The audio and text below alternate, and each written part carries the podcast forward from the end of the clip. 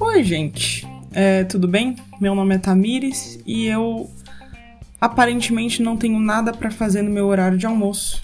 Então eu decidi gravar um podcast falando como o Brasil é bom. Enfim, eu acho que por enquanto você já adivinhou que eu tô falando sobre as eleições bizarras nos Estados Unidos. E é sobre isso que a gente vai conversar agora.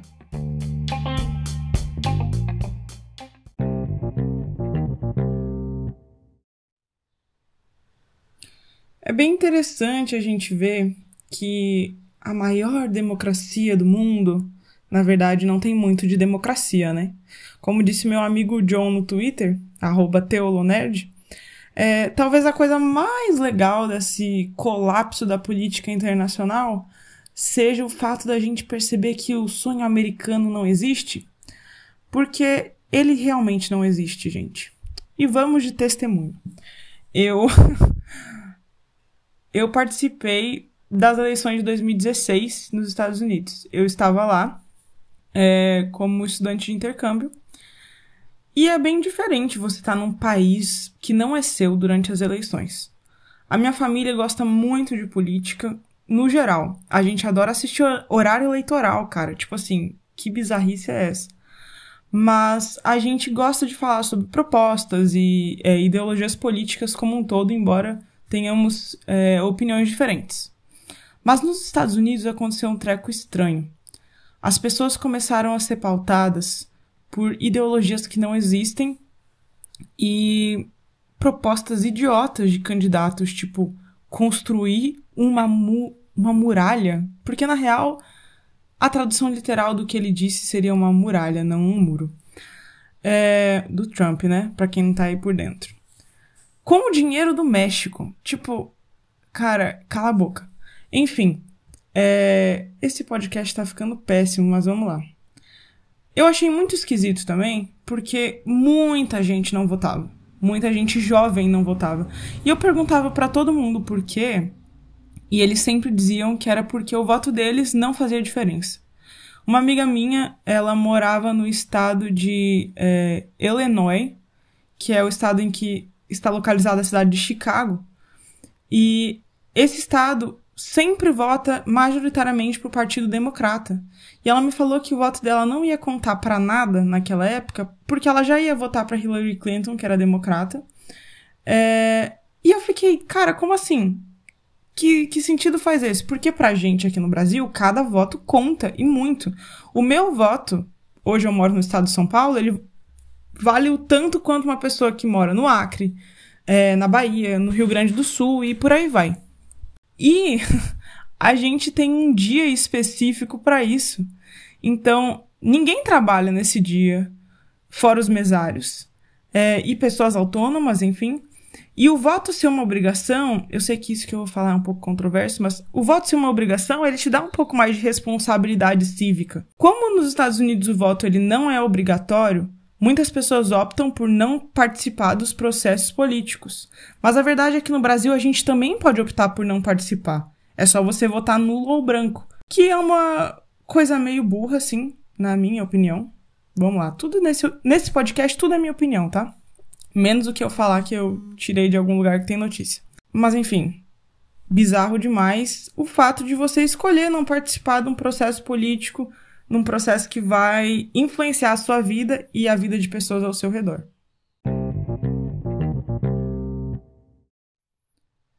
Voltando à história do intercâmbio, em 2016 eu acompanhei todos os debates para a presidência dos Estados Unidos. Assisti eles com os meus amigos, aproveitei para treinar o inglês, todo aquele esquema lá. É... Comi bastante pipoca também. Foi legal. E eu assisti os debates e pensei, cara, a Hillary Clinton vai levar essa eleição, porque ela falava muito melhor que o Trump. Ela era mil vezes mais articulada e tinha propostas concretas. Não era nem uma questão de as propostas serem melhores ou não, era só o fato de elas serem propostas de verdade. Porque o Trump tinha um slogan: Make America Great Again. Mas ele não tinha proposta nenhuma, fora a construção da muralha entre os Estados Unidos e o México. Enfim, As pesquisas todas concordavam comigo. Elas diziam que a Hillary Clinton ia ganhar. Numa margem maior ou menor. Mas ia ganhar. E daí chegou o dia da apuração dos votos, eu fui assistir com os meus amigos também. A gente entrou numa sala que era mais ou menos um aquário assim, tinha paredes de vidro, e ficamos lá assistindo as eleições. Que momento incrível, gente, chorei. E eu literalmente chorei porque foi desesperador. É, lá pela uma da manhã ou duas da manhã, é, a gente teve a confirmação que o Trump tinha ganho as eleições. Tipo, o quê? Isso me preparou psicologicamente para 2018, claro, aqui no Brasil, mas foi um choque muito grande porque as pesquisas não antecipavam isso. E por que, que as pesquisas não antecipavam isso? Porque nos Estados Unidos o seu voto individual não conta tanto assim. Exatamente o que a minha amiga tinha dito. É, eles trabalham com um sistema completamente diferente de eleição. O voto direto, ele não é o que elege um presidente ou não. Inclusive, a Hillary Clinton ganhou a maioria dos votos diretos. É, mas quem elege o presidente é o tal do colégio eleitoral. O colégio eleitoral ele faz parte da Constituição dos Estados Unidos e ele assegura um pouco mais de independência entre os estados. É, aqui no Brasil, a gente tem as mesmas regras na eleição para todos os estados. Todo mundo começa no mesmo horário e termina no mesmo horário. Os votos começam a ser contados ao mesmo tempo. Todas as urnas eletrônicas são iguais ou pelo menos muito semelhantes. É, enfim, tudo funciona de um jeito parecido. Até o prazo para você é, fazer o seu título de eleitor ou deixar tudo nos conformes ali com o seu título de eleitor é o mesmo no país inteiro. Isso não se aplica aos Estados Unidos. Por quê? Porque eles adoram ter uma independênciazinha entre esses distritos é, eleitorais aí. O que acontece é que cada estado é subdividido em várias áreas e essas áreas podem votar em pessoas diferentes porque cada área tem um delegado do colégio eleitoral. Então, vamos supor que é, você pega o estado X e ele tem cinco áreas. Duas dessas áreas é, têm delegados que vão votar para o Partido Democrata e três têm delegados que vão votar para o Partido Republicano. Na maioria dos estados, para ser mais específica, 48 dos 50 estados americanos, o voto ele tem que ser unificado. Ou seja, se você tem três delegados que votam para o Partido Republicano e eles são a maioria do Estado, os outros dois que votariam para o Partido Democrata são obrigados, por lei, a votarem no Partido Republicano. E o candidato do Partido Republicano leva os votos de todo mundo. Então a situação só piora. Além de o seu voto individual não contar diretamente para as eleições, é, as pessoas do colégio eleitoral também não são privilegiadas individualmente. As regiões não são privilegiadas. Porque, cara, o seu voto não vale de nada se você tá num estado que vota majoritariamente pro partido que te opõe. Aí você pergunta, cara, por que, que essas coisas ainda existem num país que diz ser a maior democracia do mundo? Primeiro, gostaria de dizer que os Estados Unidos não são uma democracia. Ficou muito claro para gente ao decorrer das eleições passadas, das presidenciais, né, passadas, e dessas de 2020, que não tem nada de democracia num país que suprime o voto das pessoas porque não, não dá um dia de folga para todo mundo ir votar. Ou seja, quem é pobre precisa trabalhar, meu filho. Como que essa pessoa vai votar? Não vota. É, não tem nada de democracia em um país que não conta seus votos individualmente e não dá chances para as pessoas votarem de verdade. É, e não tem nada de democracia num lugar que tem um esquema de contagem de votos para a presidência que é mais ou menos do século XIX. 18, 19. Gente, não olhei na Wikipedia isso, então não vou saber dizer exatamente. É, na, é no século XVIII, acabei de ver. Risos. É... Vamos lá. Por exemplo, o presidente Jimmy Carter, do século passado, ele ainda está vivo, é o ex-presidente americano mais velho vivo aí, ele tentou revogar esse esquema de colégio eleitoral.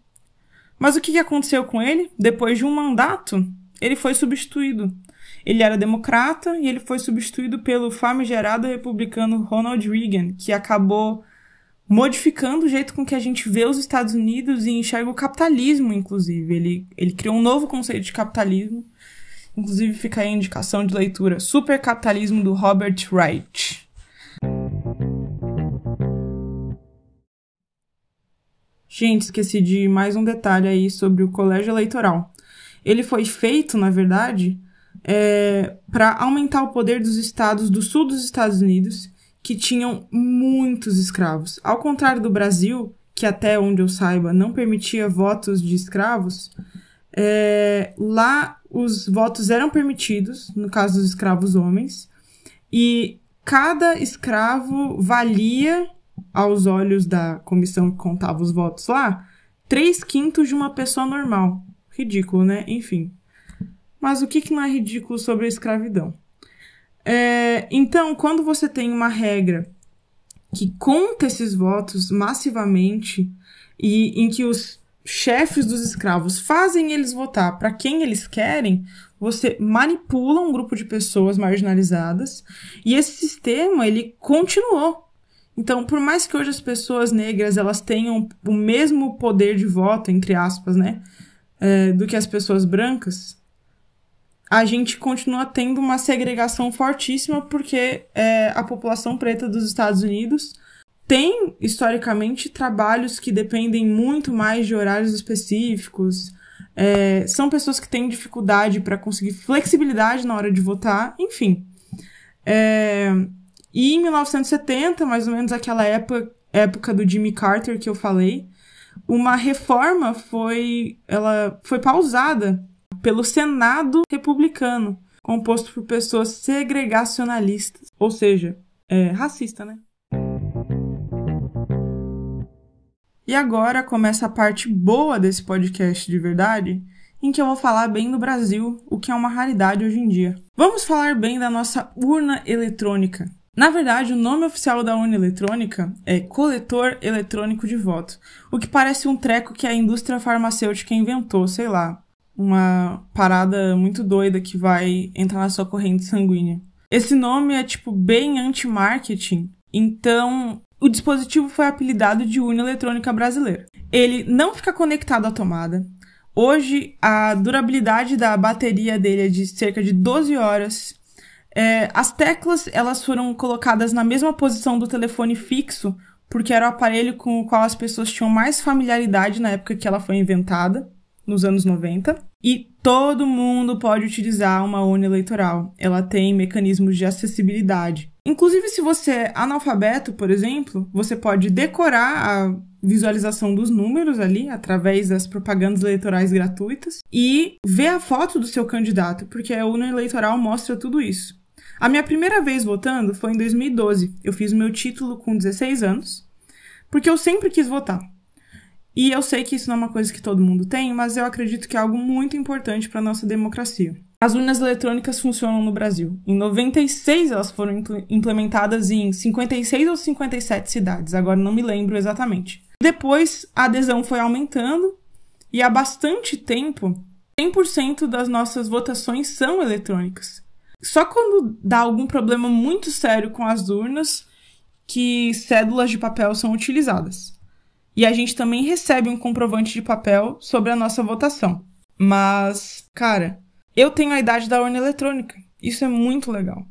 Então, ano que vem, e a democracia brasileira tem muitos problemas. Mas eu acho que o nosso direito a voto não é um deles, graças a Deus. É, ou pelo menos não é tão grave, né? Desde 2010 também, o terminal que as urnas eletrônicas se encontram, ele possui um leitor de biometria. Ou seja, é extremamente difícil alguém fraudar um voto aqui no Brasil.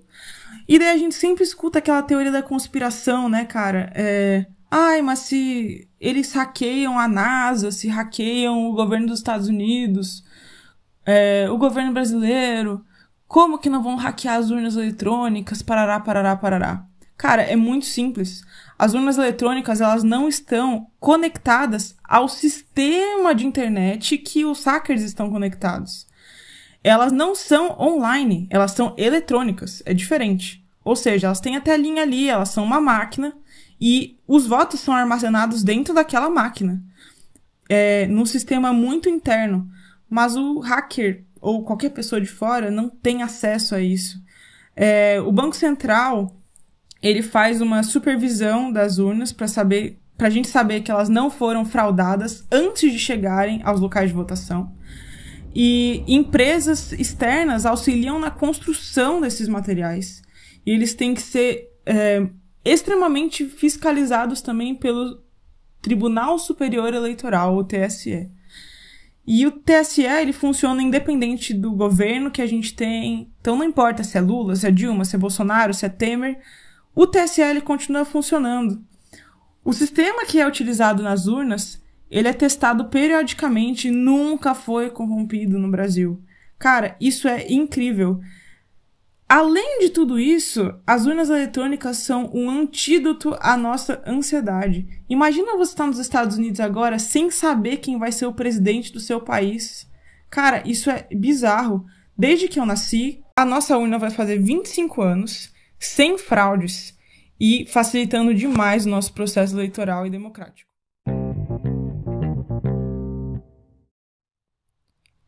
Para terminar meu horário de almoço, eu queria colocar aqui uma coisa interessante, que é o fato de que, porque nós não temos colégio eleitoral, a gente consegue exatamente saber se o brasileiro é burro ou não. Quem ganha a maioria dos votos, ganha a eleição. Não tem essa de, ai, porque o delegado tal, ai, porque o estado tal. Não, cara, é a maioria dos votos e deu. Ou seja, quando a gente olha para o governo que nós temos agora, a gente pode ter certeza que isso é o reflexo sim da sociedade brasileira. Talvez não de muitas pessoas que votaram contra o governo que temos agora, mas é, é o reflexo da maioria delas. É... Nos Estados Unidos a gente não pode dizer a mesma coisa. A não ser que a diferença entre os votos populares e os votos de do colégio eleitoral seja praticamente inexistente. Em cerca de 90% dos casos das eleições americanas, a gente vê que o colégio eleitoral ele elege as mesmas pessoas é, que o voto popular escolheu. Só que 10% dos casos em que isso não acontece, tipo, é muita coisa. Essa frase ficou péssima, né? Mas enfim, vamos lá. Não tenho tempo para gravar de novo. Eu acho que é importante a gente pensar nisso e lembrar que a gente não é o vira-lata do mundo, não. O Brasil acaba sendo um país muito bom em alguns sentidos. E, mais importante que isso, os Estados Unidos são péssimos em vários outros. Gente, parênteses, porque eu acabei de descobrir uma coisa. É, o Brasil é o único país do mundo que tem um sistema de eleições 100% eletrônico. Cara, não pode ser. Tipo assim, o Brasil a gente vive no melhor país do mundo para votar. Eu tô chocado.